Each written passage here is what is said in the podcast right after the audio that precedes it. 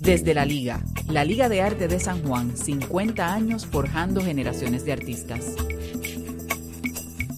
La Liga es una institución educativa sin fines de lucro comprometida con la enseñanza de las artes plásticas y el apoyo a los artistas del país. Fundada en el 1968 por un grupo visionario de artistas y amantes del arte, la Liga ha sido pionera en ofrecer un programa de talleres libres en el ámbito de las artes plásticas. Única en su clase en Puerto Rico, acoge a través de sus talleres a niños y adultos.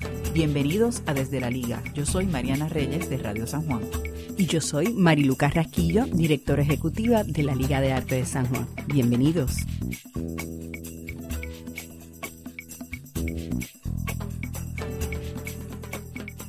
Hoy en Desde la Liga vamos a hablar sobre pintura. La Liga de Arte se caracteriza por ser un espacio donde se practican, se enseñan eh, y se estudian los diversos eh, disciplinas del arte. La pintura siendo una de ellas. Está con nosotros, como siempre, Mariluca Rasquillo, directora ejecutiva de la Liga. Buenas a todos, bienvenidos. Y también el artista Ramón Bulerín, con quien vamos a hablar sobre su trabajo, sobre el trabajo de la Liga y sobre la pintura en general. Bienvenido. Buenos días, buenos días. Su usted es pintor, eh, su trabajo se enfoca más que nada en la pintura. Sí, pintura y dibujo. ¿Y cuál es su relación con, con la Liga de Arte? Bueno, en la Liga de Arte ahora estoy como profesor de pintura y dibujo los miércoles y jueves. ¿Y es para de, de, todas las edades?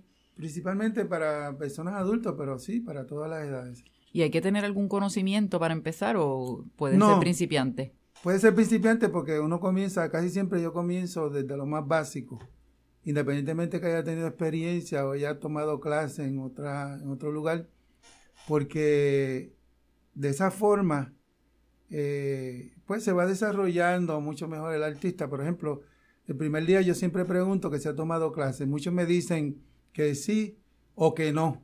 No, yo nunca he tomado clase, pero entonces a la tercera clase, pues me trae un montón de pintura y yo estudié aquí, yo estudié allá. Entonces eso, pues, este, ayuda y no ayuda. No ayuda porque la, la mayoría de ellos no entiende los conceptos básicos, ¿verdad? Como para hacer una buena pintura. Me refiero a la parte técnica, ¿no?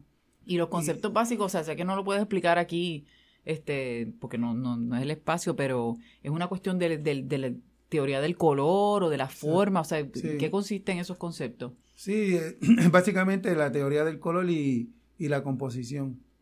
Entonces, porque es algo tan sencillo que la mayoría pues quieren ir directamente sobre la superficie a pintar y mezclan con el pincel. Mm. Entonces yo le explico que eso no se hace, que eh, tiene que mezclar con la espátula y luego recoger la pintura y colocarla sobre la superficie.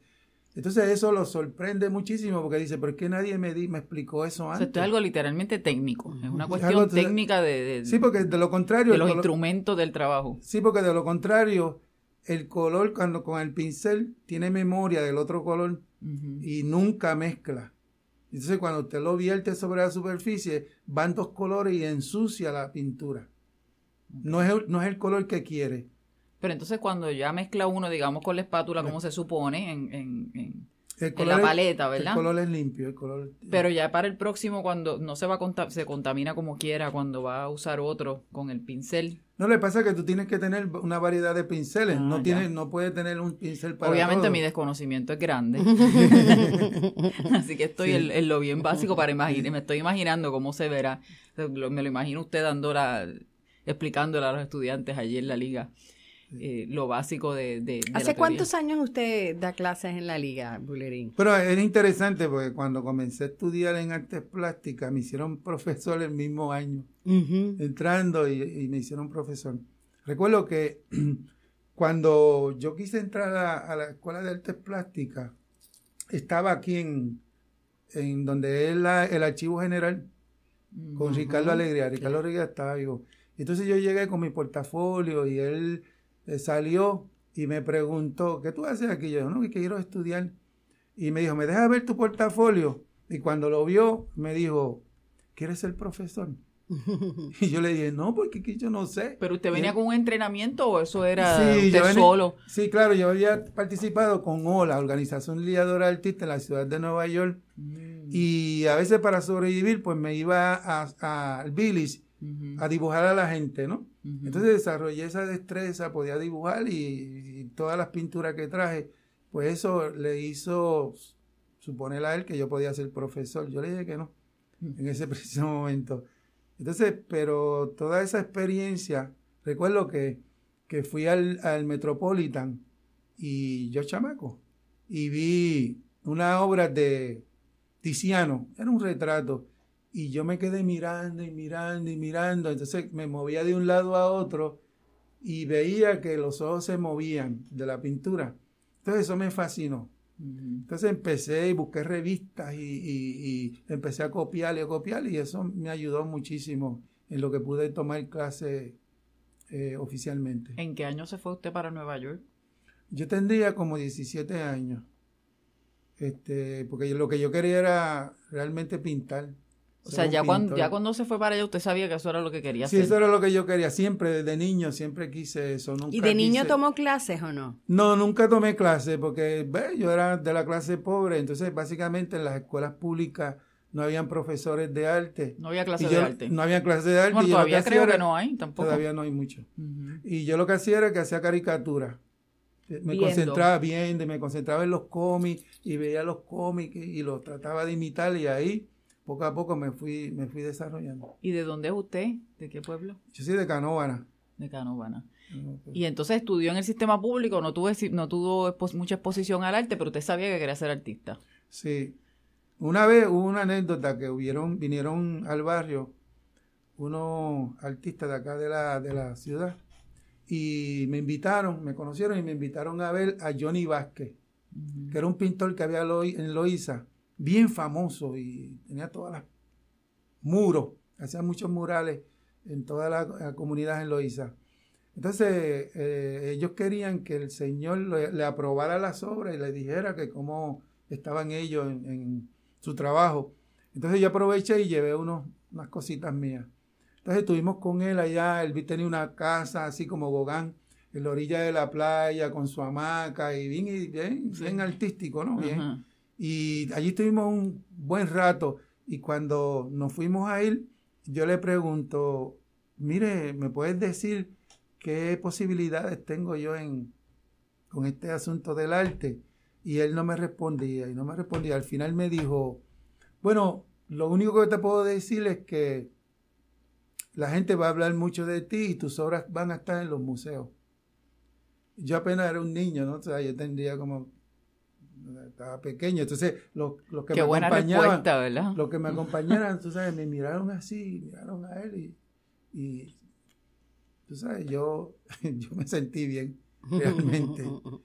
No, y una, y una respuesta como esa le da seguridad de seguir. De seguir, sí. Y entonces cuando llega a Nueva York, allá este, estudié en la liga de allá o en alguna institución allá. O... Sí, había una en la misma 110 en Lexington había un centro cultural y estaba Petra Cintrón, Ángel Allende y Ángel Guzmán y, y, ofrecían, eran artistas y ofrecían clases gratis. ¿Que era, era el taller boricua o no? no, el taller boricua quedaba allá en la tercera y segunda. Sí, la tercera y segunda. Sí, tercera y segunda y este era el Lexington. ¿Y en qué década fue eso que usted estaba allá? Este a, finales de los 79 por ahí. Sí, que había, había una ebullición del arte puertorriqueño. Está la fundación del Museo del Barrio recientemente. era bien nacionalista el movimiento que había. Sí. Y se, pero había unos, unos grupos de arte puertorriqueño en particular en el barrio. Muchos grupos.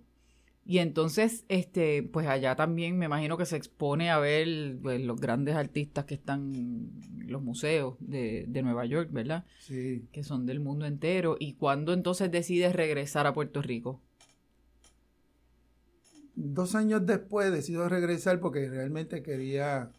No me gustaba mucho el frío, era demasiado fuerte para mí y quería estar con la familia. Y decidí venir acá a estudiar. Y entonces ahí entra a la Escuela de Artes Plásticas a dar clases y a estudiar a la vez. Sí, cuando pude entrar, estudié y di clase a la misma vez. Eso me trajo problemas con los compañeros profesores, pero... Sí. Porque a veces, una vez, esto es una anécdota, eh, me llevan a la oficina ante el director porque acusándome de que yo creaba conflicto en el salón. Entonces el, el director me, Jaime, se llama Jaime, me, me dice... Jaime Rodríguez Cancén. Sí, me dice, mira, Bulerín, ¿qué es lo que pasa contigo en el salón? Y yo le dije, lo que pasa es que cuando yo llego acá, yo vengo en una nube, yo no piso la tierra, yo vengo en una nube montado, ¿no? Y cuando llego a la puerta del salón, yo dejo la nube fuera y camino. Pero como yo soy estudiante también, pues yo sé lo que necesita el estudiante y por lo que está pasando el estudiante, yo me pongo en la posición de él como estudiante que soy. Y, y ellos pues tienen esa empatía conmigo, ¿no? Pero nada, yo no voy a crear más conflictos, yo no voy a entrar más al salón a dar las clases. Y me iba, yo siempre estaba leyendo y me fui al frente de la Escuela de Artes Plásticas, para entonces que era el frente al, morro. Y había unos árboles enormes, bien grandes, y yo me iba allí a, a, leer. Entonces la clase se iba con, se sentaba así afuera. Mío. Entonces eso, eso trajo más con Selboni, Fran Selboni y todo el mundo. Y tú sabes, quería, tenía problemas con ellos. ¿Con que diera la clase afuera? Sí, porque, porque claro, no era, no era común que, se salieran de los salones. Y además yo dije que no iba a dar más clases porque para que ellos no se sintieran incómodos, pero entonces los estudiantes Querían como querían, sí. fue una experiencia bien, bien interesante. Y si uno va a tomar una clase de pintura de las que usted da, por ejemplo, ¿qué, es, acuarela? ¿Es este bueno, estoy dando ahora, ¿qué tipo de pintura es? Estoy dando ahora eh, acrílico, a pesar de que toda mi obra yo la hago en aceite, al óleo, eh, porque es incómodo para los salones porque los aglutinantes una vez se mezclan produce un olor bien fuerte. Mm. Entonces, eh, como eso no seca... El óleo produce El óleo, exacto. Y por eso, pues, prefiero dar acrílico. ¿Y cuál es la diferencia entre acrílico y óleo en términos de cómo se ve? Bueno, la diferencia es bien grande para mí porque el acrílico, eh, uno puede lograr una serie de transparencia y, manejar bien la técnica, pero el, el óleo es especial porque el óleo uno puede lograr todo lo que te propone. Entonces, como si, si, si, vas a pintar un rostro, pues uno puede lograr esa, esa veladura, esa, eh, esa expresión con mayor facilidad. Porque el acrílico como que, como que es plástico. Es más liviano. Sí, se seca inmediatamente. Entonces, con el óleo tú puedes expresarte con mayor libertad porque como es, lento el proceso. Eh, ahí me, gusta mucho el óleo. Bulerín es uno de los profesores de la liga que participó en la exhibición de los 50 años de la liga. Tenía una pieza en la, en la exhibición, varias piezas. Una pieza, sí, sí, Un dibujo. Ok. me gusta mucho el dibujo. O sea, que dibuja, pero la clase que da es de pintura, no de dibujo. Dibujo y pintura. Dibujo y, pintura. Ah, y dibujo y pintura, ok. Sí, para mí el dibujo no es un medio más. O sea, no es que mucha gente tradicionalmente se pensó y todavía se sigue pensando que, uno dibuja para después pintar sobre la superficie y eso no es cierto. Se puede hacer una cosa sin la otra. Uno puede hacer un buen dibujo y, y si es tan bueno, uno siente que está pintado. José David en su curaduría, eso era uno de los elementos que quiso resaltar, la importancia del dibujo como medio en sí. Porque se cotiza como menor, o sea, como que hay una, hay una, hay una impresión general de que el, dibujo es una obra menor que la pintura. Sí, eso, se, eso, pero eso lo que pasa es que también depende mucho de nosotros, pero por ejemplo en Europa, ya cuando el, la pintura se divorcia o la pintura es incluida fuera de la artesanía. Entonces, al principio pues se pensaba que uno tenía que dibujar para pintar, porque no habían, los conceptos no estaban claros. Y mucha gente pues todavía piensa de ese modo, pero, pero no, no tiene que ver una cosa con otra. Eh, es, es, totalmente distinto. Incluso para uno quizás poder pintar o dominar bien el color, uno tiene que acudir a los grises. Que sería, tú sabes, dominar bien el, el tono del tono del negro hasta el blanco, ¿no? Entonces, y para ser un gran pintor, esa, esa calidad tonal, no importa si pone rojo al lado de un amarillo, tiene que verse, o sea, tiene que haber dominado el, los grises para, para, que no se repita en toda la obra un, un, solo tono. Y eso se hace con esa práctica de, de la mezcla, de, sí, hay, trazo. Hay pintores que uno puede mirar la obra y uno le toma una foto, eh, una foto, y, y, puede ser que lo que se vea es un solo valor tonal del, del gris. Mientras hay rojo, amarillo y azul. Porque la, la, persona, como no tiene claro ese concepto, pues al, al, al trabajar sobre la obra, no, no lo tiene interno, entonces pues no se da. Entonces la obra tiene esa, no tiene esa calidad que uno espera. Entonces la comunicación eh, con el espectador tal vez es un poco vaga, tal vez pierda el interés momentáneamente y, no, y, y, tal vez el artista no sabe ni el espectador por qué sucede eso. Pero un artista ya experimentado, consciente, puede incluso pintar con un solo color, pero como domina esa, esa variedad tonal, pues no necesita tener rojo, amarillo y azul. Puede ser que tenga el rojo nada más y con ese es suficiente. Porque puede, puede, puede utilizar, por ejemplo, si los tonos, el valor tonal es del 1 al 10, puede pintar la cara del 1, acá puede poner el 3 y acá el 4. Con el mismo color. Con el mismo color, ¿no? Pero si uno no está consciente, lo que hace es que pone un solo tono. Porque pone rojo, amarillo y azul, pero eso no tiene que ver nada con, con que la obra tenga esa, esa, esa cualidad. Sí, que le añade profundidad de, es otra literalmente. Entonces ahí uno puede transmitir, porque a veces uno piensa que, que, que, la obra, la pintura se detuvo en la imitación. Pero cuando ya tú interpretas, uno puede ver una, una obra que me gusta mucho de Picasso, que es Mujer llorando. Uno puede ver la angustia y uno ve la lágrima, pero no es una foto entonces no es la representación de una cara. Eh, bien literal. Sí, bien literal, sino simplemente cómo él pudo eh, hacer que el espectador sienta esa angustia, ese sufrimiento y sienta deseo de llorar. Porque es otra cosa, ¿no? Él lo logra con la línea. Pues entonces, eh, muchos artistas pues se quedan en esa, simplemente lo que hacen es imitar lo que ven y no se preocupan por transmitir lo que es más importante, lo que no se ve. Y entonces usted me imagino que, claro, todo el mundo puede aprender y todos podemos ir allí y tomar una clase, pero yo supongo que usted se dará cuenta casi inmediatamente que hay una gente que tiene más talento que otra para, para poder pintar. Bueno, eso no es cierto porque eh, yo le voy a enseñar a pintar, pero yo no le voy a enseñar a hacer arte.